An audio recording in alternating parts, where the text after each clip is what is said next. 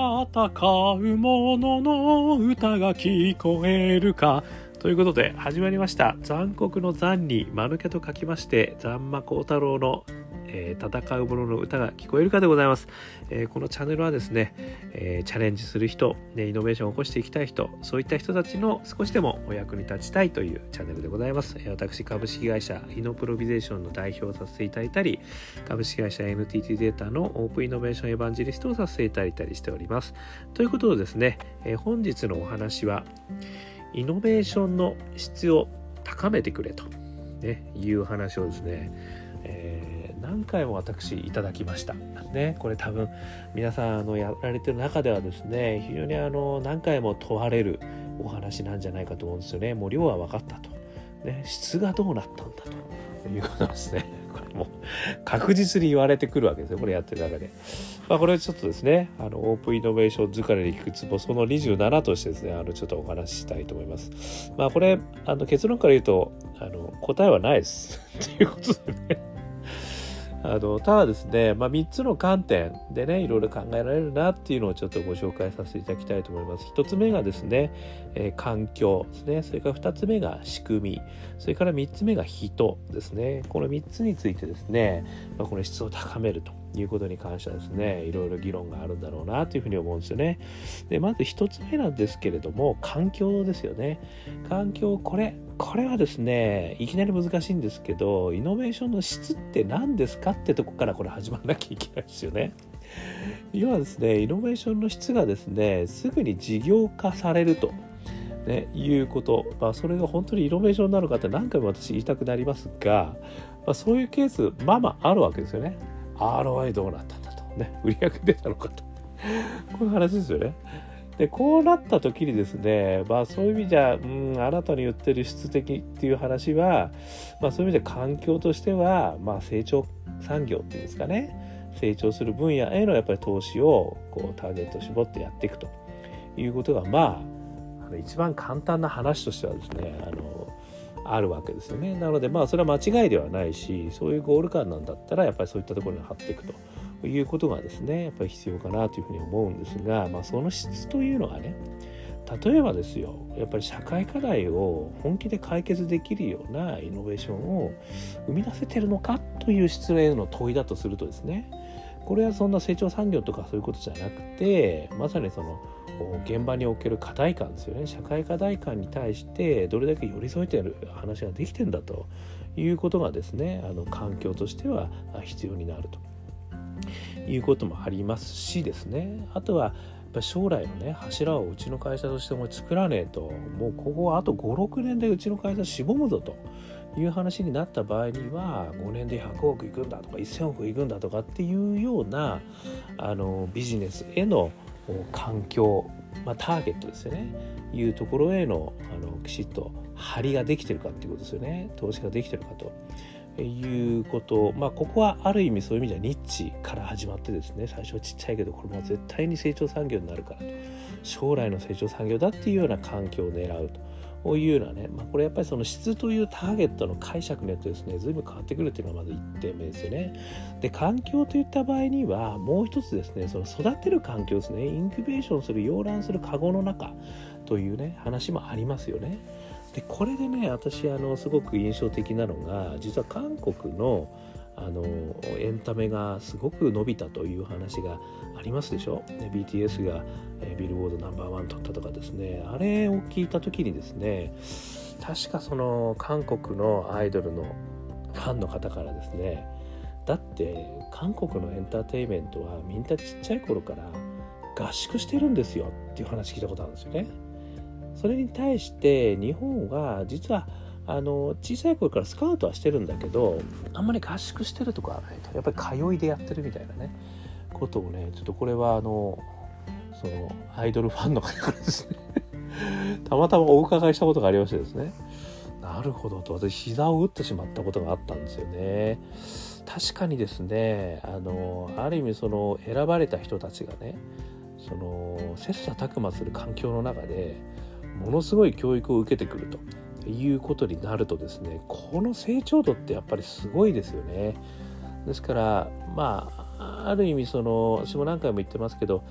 小さいあのプロジェクトの環境の中で揉まれる。しかもこの競争をする人たちが周りにいる。もしくは競争を強調する人たちが周りにいて時には助け合い時にはね慰め合い時にはライバル。という環境の中でですねしかもものすごいこうメンタリングを受けて教育を受けてでケツを叩かれながらやるっていう環境にいるもしくはこういう環境を作るっていうことはですねあのこれはまさにあの超一流になるには努力か才能かという話ありましたけどあの中におけるコンフォートゾーンを抜け出すってことになると思うんですよね。なのでやっぱりそういった環境下にあの、まあ、洋卵期としてですねそういった環境をご用意すると、ね、いうこともすごく実はこれ質を高めるというこのこれはもう間違いなく質高まりますよね。いうことにおいてはまあ一つのアイデアかなっていう気はしますよね。ただね場所を設ければいいだけじゃないっていうところがこれ難しいところですよね。ね、よよくそういう場所をねこうまずはこう作ろうぜみたいな話がありますけどその場所の中のアクティビティですよねこの2つがなかなかこう揃うとこってなかなかないっていうのはこれまた私も経験上ですねあのすごくあるんですよね。アクティビティだけあるっていうのもあるしあとはね場所だけあるっていうのはねこの2つをねこううまく組み合わせるっていうのはねなかなかやっぱり難しいんでしょうね。やっぱりそれぞれ得意分野があるのですね。だからそれがこう合わさってるというような形のものができるすごくいいんじゃないかなってこれ1つ目の環境ですね。それから2つ目の仕組みですね。ここについてはですねまあこれはもう言うね言わ言わざる何だっけ言わざるじゃないわ。あの言わずもがな。ね。あのリーンスタートアップですよね。でやっぱりこう私もよく言いますが現場100回。ね現場に100回行ったのか。と大企業全然現場行ってないじゃないかみたいなね。いう話でしかもそこが高速回転をすると。いう中であの仮説検証を繰り返すということはやっぱりこれすごい大事だというのはもう当たり前まあ当たり前というかねなかなかできないんですけどその当たり前さえできないんだけどそれがやっぱりまず一つの条件なんですけどもう一つ重要なことはですねその中であの失敗経験っていうんですかねまあ何を失敗かという話はあるんですけど要は仮説があのなかなかねうまくいかねえなっていう検証してうまくいかないじゃんと。でそこの学びですよね。そこの学びをあのワンプロジェクトの中ではですね結構メンバーの中で共有されてるんですけど複数プロジェクトの中でそれがストックされてるっていう仕掛け作りをやってるところってあんまりないんですよね。これがやっぱりもったいないなーってことですよね。だからこそまあさっきの洋覧機じゃないですけどね一つのこう枠組みの中にあるとその中で失敗経験ということも実はその枠組みの中で共有化するようなねあのいう仕掛け作りっていうのができるとですね、まあ、私もワーキングとかの中でねなんでそれうまくいかなかったのかちょっと洗ってみようぜとかってみんなの前でこう発表してもらうとかねいうことをやるとですねかなりこの失敗の共有ということがすごいノウハウとしてあの溜まっていくっていうことが一つあると思うんですよね。でもう一つはですね私よくあのこれ言ってでもなかなか理解されなかったのが多産多死っていう話なんですよね。多産多死ですね。あの多く産んで多く死ぬ。ねこれ死ぬってことは怖いんですけど。でちょっとまあ多産多死っていう言葉でちょっと言わせていただいたんですけどね。やっぱりその高速回転していくとですねどうしてもあのもうちょっとこれタイミング合わなくねとかですね。今ちょっとこれやめといた方がいいんじゃないとか、まあ、ピボットしてやれよって言うんだったらまだいいんですけどね。とりあえずちょっとあのつけ置きしようぜみたいなねものも実は出てくるんですよねでそれをつけ置きしないっていうのがまたすごくね問題になっちゃうわけですよねですからそれはつき置きしてまたいいタイミングの時に掘り起こそうぜということをやるためにはですね実はあの多産多死が必要になってくるんですよね。でこれを言うとねお前質の話してんのに量かと。で結局量の話してんのって言われちゃうんだけどでもねこれ高速回転させるとねどうしてもそういう風になっちゃうんじゃねえかなと思うんですよね。なのでねまあそういったその多産多死を許される仕掛け作りこうヒットアンドウェイであの出し入れ出し入れ出し入れってねあれいいんじゃねえと前ややめたやつこれちょっと今持ってくるぜとかちょっとこれやめてこうぜとかねそういうことがですねあのやっぱりこう臨機応変にできるようなあの仕組み作りですよね。これがねやっぱりできるとできないでは全然違うんですよね。やっぱとかくね大企業の中ではねそういう意味でウォーターフォール型でやってきたっていうの経験がやっぱりひどい多いのでですねウォーターフォールっていうのは今最初に決めたことはですねもう後々もう歯を食いしばっても頑張るってことになっちゃうんで やめないですよね。やめさせてくれないみたいな。だからそういうのはねなかなか難しい。ねだからやっぱりよくリーンスタートアップ型ウォーターフォールだねとかって日本式ってよく言われますけど。これを結局ねやめられなくなっちゃうんですよ。始めたら。ね。だからそういうことはやめようと。その代わりポンポコポンポコ梅や育てろと。梅や育てて殺してけと。いうことで。できればいいんですけどね、これはなかなかね、企業の中でね、質を高めろって言ってる中でね、いや、これ量増やしましょうってなかなか言いにくいんだけど、これね、両輪なんだよなっていうとこが悩ましいところですね。というのが、まあ、2つ目の仕組みでございました。そして3つ目、人ですね。まあ、最後はですね、やっぱりこの人に帰結すると。その人がやっぱりこう、あの、育っていくね。もしくは発掘できるね。いうことができるとですね、やっぱりもう必然的に物事回ってきますからね。やっぱり最後はやっぱり人ですよね人類人類のあの やれてやってる人類の発展のためにね起業家をしてやっぱ新しいものをやっていくというまあね人類だけじゃねえと地球の発展かもしれませんけどまあそういう意味じゃね最後は人が大事になっていくっていうことですよね。でこのまああのやっぱりそういう素養っていうんですかね要はウィル、まあ、もしくはパッションある人をま発掘する、ね、やっぱり大企業の中でもたくさんいますからねそういう人たちはね。でそれをこう上積みを発見する仕掛け作りね、まあ、仕掛けの話になっちゃいましたけどでもやっぱりまず発掘するのが大事だし発掘したらその人たちをねこう育成してあげるということがねまあ大事ですね。まあこの間もちょっと私は、まあ、あの留学してねイノベーション留学みたいなことをしてもらって育成していくと、ね、あのそういったところにやっぱり携わらせるっていうんですかね。こう切磋琢磨するところに携わるする、まあ、もしくはね小さいこうリーンで回してくれる時に携わる。そういったことで育成していくというのもやっぱり大事だなっていうことですよね。でやっぱり最後にねここで大きな壁になるのが制度なんですよね。結局、まあ、人事制度が変わらない限りなかなか人材育成がねこううまくいかないっていうのはねもう本当にこれ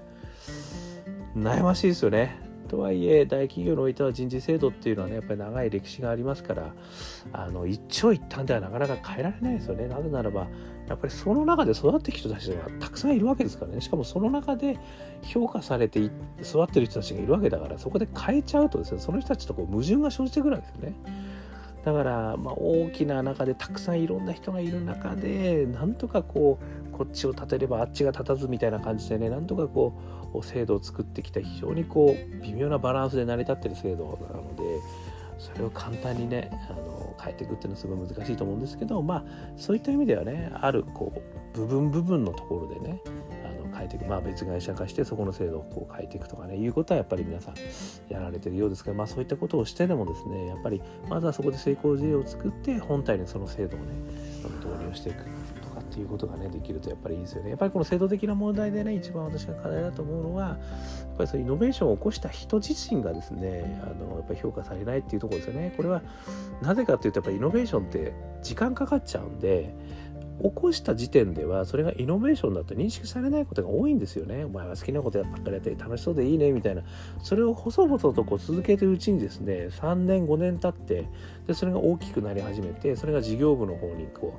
う、ね、身となって、で、誰かがですね、それを大きくしちゃったってことになると、立ち上げた人自身はですね、もう忘れ去られてるわけですよね。私も何度も忘れ去られてますからね、それじゃね。まあ、これは別にどうでもいいんですけど、まあ、それで、後々のね、その育成、もしくはね、大きくした人たちだけが評価されると。でいうことがね、まあ、これはね、やっぱりこう、数値的なところだけでね判断するってことになるとどうしてもねそういうふうにならざるを得ないですね。だからそこをこう長い目で評価するっていうんですかね、まあ、もしくはシリアルアントレプレーナーのように、まあ、事業化したと。しかもその時点で社会的インパクトを出したと。まあ、売上ではですなくてですねそういったものを評価していると。でこいつは何回もその社会的インパクトもしくは将来の柱になる可能性のあるものを生み出したということがですね、まあ、もしくはさらに言えばナイスチャレンジしたと、ね、もうベンチャーを立ち上げてねもうダメだったけど2年間すげえ頑張って、まあ、チャレンジしたということをねあのやっぱり評価すると。かねそういうのを評価していこうぜってことを言われてんだけどやっぱりね最終的に登っていく人たちの姿を見てるとなんかあの大きいも実しましたねあの人みたいなねやっぱ光り物だよねみたいなことになっちゃうみたいなね。やっぱりそこをね変えられないとっていうことがありますね。あとはやっぱりそういう意味じゃね会社の中でもストックオプションをねあのこう分け与えてあげるとかねいうインセンティブつけるとか、まあ、あとはね取締役そのビジネスに関する、ね、取締役でお前はもうここで3人で頑張ってるみたいなねことをやっていくとかねいろいろねやり方あるっちゃあるんでねそういったことをですねやっぱり少しずつ導入していくってことがやっぱり再度制度をねあの少しずつこう変えていくっていうのが必要なのかなっていうことで、えー、お話をさせていただきました。ねえー、今日はですねそういう意味じゃイノベーションの質を高めるためにどうしたらいいんだいという話の中でね1つ目は環境。それから2つ目は仕組み。そして3つ目は人というお話をさせていただきました。ちょっとね、私の中にもね、これはもう、これですみたいなね、答えはないのでですね、ただこの3つの観点でいろいろ議論がね、高まっていけば、どんどん良くなっていくかなというふうに思いますので、ぜひまた意見交換させていただければと思います。えこのチャンネルはですね、こんな感じであのチャレンジしたい人、イノベーションを起こしたい人のためにですね、いろんなお話をさせていただいております。えもしよかったら、いいね、ね、えみんなにシェアしたいなと思ったら、シェア、ね、からもっと聞きたいなと思ったら登録ねあとはあのコメントをね、えー、していただいてちょっとお前もうちょっとこういうことはあるよ。あ俺なんかねこういうことやって成功したんだよとかねいうことをこういろんな意見でねあのスパイラルアップしていければと私もすごく嬉しく思いますのでぜひぜひコメントもよろしくお願いいたします。ということで今日のお話はここまでにさせていただきます。聞いていただきましてどうもありがとうございました。それでは皆さんまた頑張りましょう。